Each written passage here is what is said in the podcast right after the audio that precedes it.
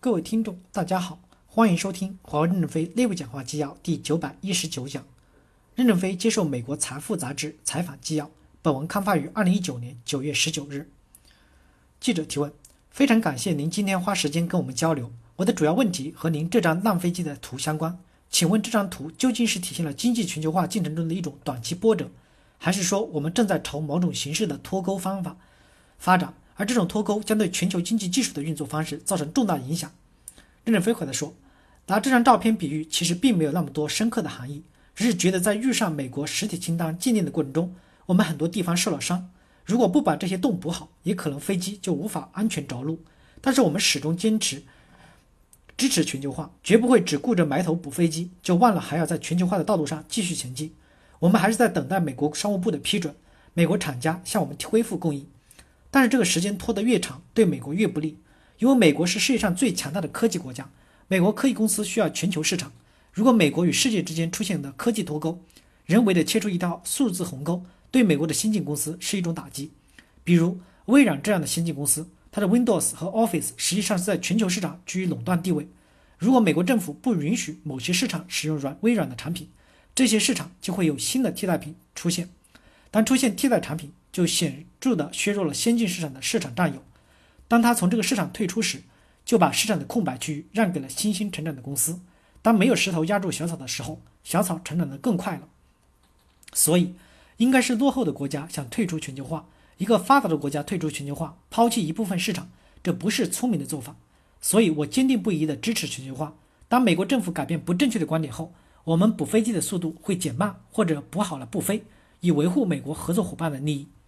记者提问：那另外一种情况呢？如果华为仍然停留在实体清单上，那么美国就不能向华为销售。从短期来看，这显然会对华为造成损失。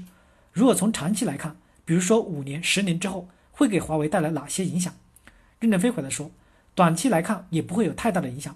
美国最担心的，从五 G 到核心网的产业，我们已经完全不需要美国的零部件了。唯有终端产品的生产系统还会有影响，但是我们认为。两三年左右，这个影响就会完全的消除。记者提问：通过构建华为自己的生态系统来消除影响？任正非回答说：对的。记者提问：有没有可能从长期来看，建立自己的生态系统对华为来说是一个更好的选择呢？任正非回答说：从公司的长期发展来看，也许是好事。但是华为的规模发展越来越大，命运越来越不能掌握在自己的手里，心里会忐忑不安。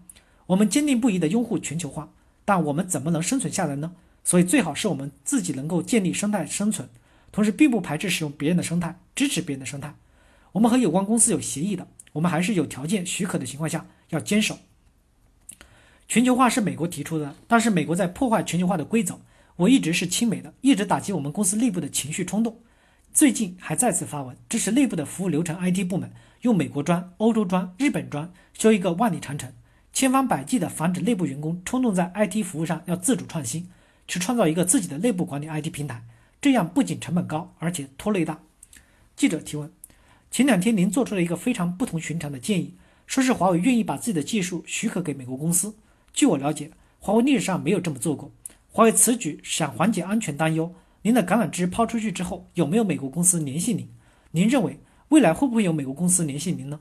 任正非回答说：首先讲一讲我们为什么要这么做。